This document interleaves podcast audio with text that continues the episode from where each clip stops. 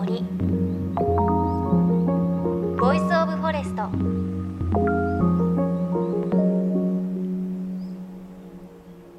おはようございます。高橋真理恵です。今朝はメッセージからご紹介します。ラジオネーム大広さん岡山県の方30代の方です。私は教員をしていますが同僚や生徒たちがインフルエンザにかかっても全然かかりません。理由を考えたんですが毎日納豆とヨーグルトを食べていることくらいしか思い当たりません。私も高橋さんと同じ結論にたどり着いたので科学的根拠もないのですがそういうことにしておきましょう。笑いということでありがとうございます。あのそうなんですよね。以前お話をして私もインフルエンザにかかったことがなくて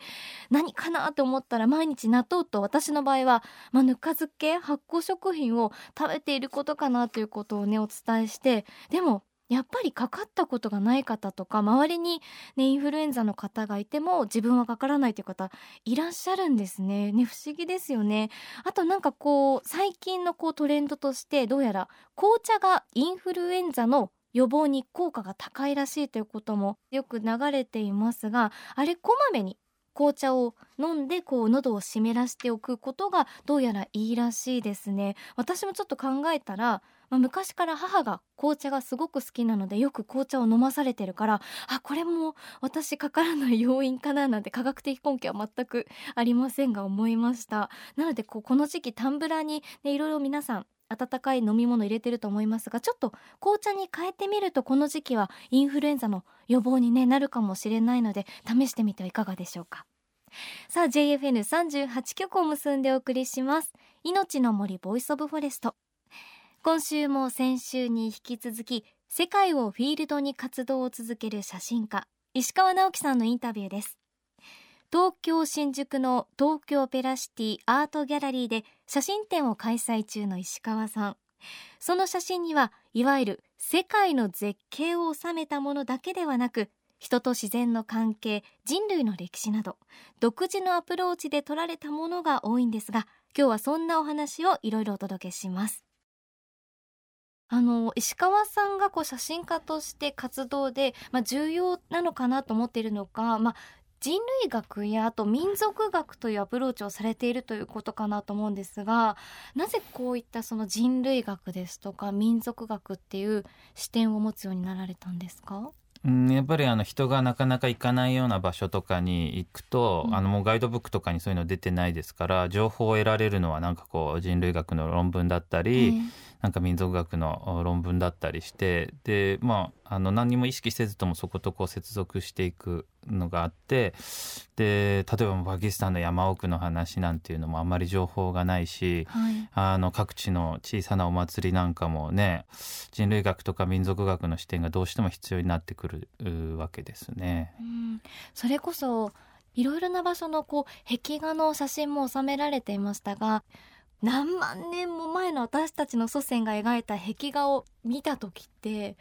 どんな感覚になるんですか？そうですね。あの旅をするっていうのはこうやってこう移動していくことですけどでもその時間を遡るっていうかタイムマシンなんてないけれどもこう時間を遡る旅ができるのはそういう壁画を巡る旅だと思っていてで古代の人があの直接描いた絵だったりあるいは手の痕跡ですとか、そういうのを見ると時間をこう遡る旅をしていくような感覚があってで今までのその山登りとかとはまた違う本当にねタイムマシンではないけれどもそういう旅をしているような感覚になりますよね。うんあの本当に拝見していて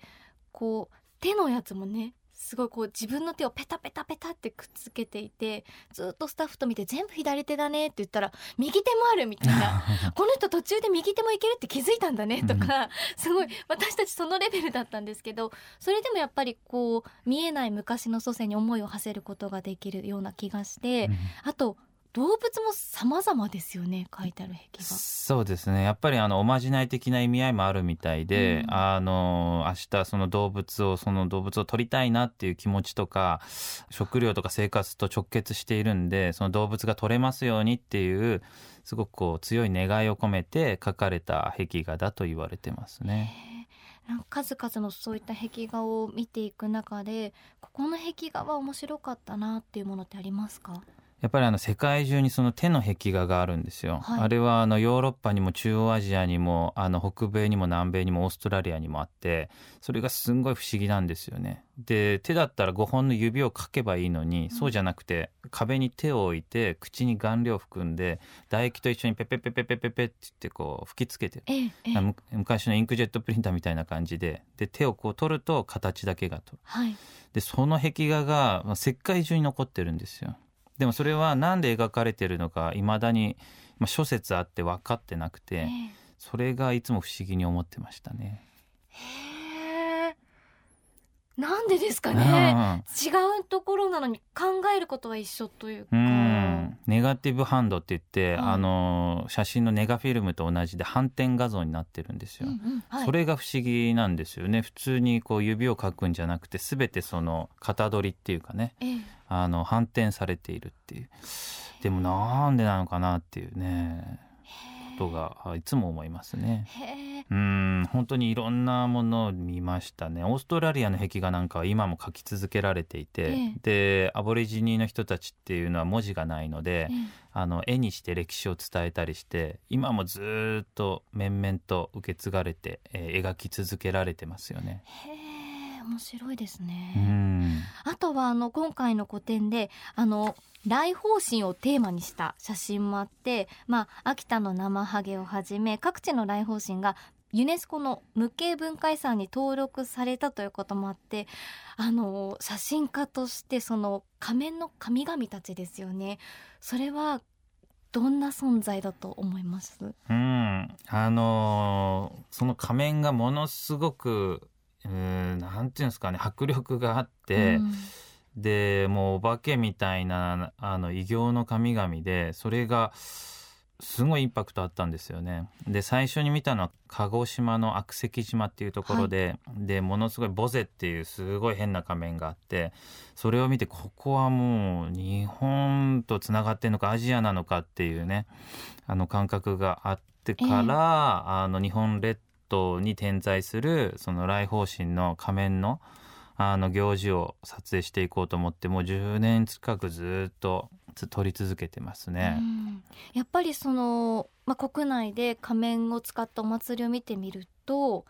地域地域で違うものですか？そうですねあの北陸と東北と九州沖縄があってええ本州にはあんまりないんですよ。でやっぱり海の彼方からやってくるう異質なあー他者っていうかねそれを表してるみたいで、えだから北と南でこう分かれてて面白いですね。で特に南のやっぱりアジアとのつながりすごく強く感じますね。えへえじゃあやっぱりその、まあ、九州の方だったり沖縄の方っていうのはやっぱり朝鮮半島からの文化も入ってきてる。そうですね。それもあるし中国大陸もあるし、うん。あるいはもっと南のフィリピンとか、うん。あのあっちの辺りの影響も見られるし本当にこうクロスロードじゃないですけどあの交差点になってる場所が、鹿児島とか沖縄の島々かなと思うんですよね。へえであのあと国内では大分県の国東半島の写真集もあの石川さん出されていますが国東半島ここはどういう土地なんですか？ここはすごい不思議な場所でしたよね、3年ぐらいずっと通ってたんですけど、あの九州の右上に拳がグンってこう出てくるような形をして、えーる半島で、はいすごくこう古くからのお行事だったりあの文化が残っている場所で。でそれこそまあ朝鮮半島の影響もあの混じっているしあのその仮面の行事、はい。ケベスだったり、はい。えー、修正鬼絵っていうのだったり、はい。あのうん昔からのちょっとこう特別な、あー行事事がたくさん残ってて面白い場所でしたね。へえあとその写真集ですごい面白いなと思ったのは先ほどおっしゃっていた主上鬼絵あのなんかこう写真が面白いなって思ったのはなんかちょっと縄に巻かれた方がいらっしゃったなと思ったんですがあれはどういったものなんですか？あれはあの全身が縄で縛られていてそれで中に入ってるのはお坊さんなんですけどあの鬼の魔力をこう閉じ込める縄だっていうふうに言言われてますけどね。でもう本当にお坊さんたちはもうああの夜から夜通し朝までずっとその集落の一軒一軒回って、でお祈りをしたりごちそうになったりお酒を飲ませてもらったりしてもう本当に最後はフラフラになって、はい、で朝5時ぐらいにまたその元のお寺に戻ってくるんですけどもう本当に暴れて暴れてもうトランス状態に入ってるから。お酒も入ってるし、うん。ええ、それでもう押さえつけられてみんなに。それで縄をほどかれるとまた日常に戻るっていう不思議なあ特別な行事ですよね。なんか主情にの鬼ってあのねあの桃太郎に出てくる鬼ですけれど鬼って怖いっていうイメージありますけどそういうイメージではないんですか？そうですね。国東半島の鬼はいい鬼だっていうふうに言われていてあの鬼は外じゃなくて鬼は内福は内ですよね。あそうなんですね、うん、なんかそういう土地柄も面白いですね、うん、鬼はこう邪気とかね、うん、怖いイメージではなく。なくてあのいいことをもたらす鬼として伝えられていますね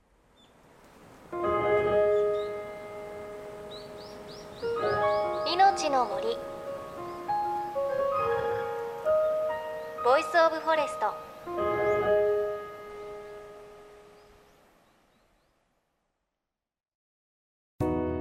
JFN38 局では東日本大震災で被災した沿岸部や全国の震災による津波被害が予測される地域に津波から命を守る森の防潮堤を作る鎮守の森のプロジェクトを支援する募金を受け付けています。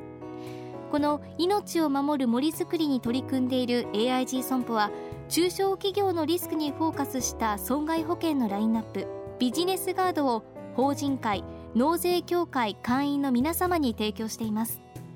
AIG 損保ではビジネスガード新規契約1件につき1本のどんぐりの苗木を植樹する命を守る森づくりを通じ被災地の復興全国の防災減災に取り組んでいます。命の森 Voice of Forest。今朝は写真家石川直樹さんにお話伺いました。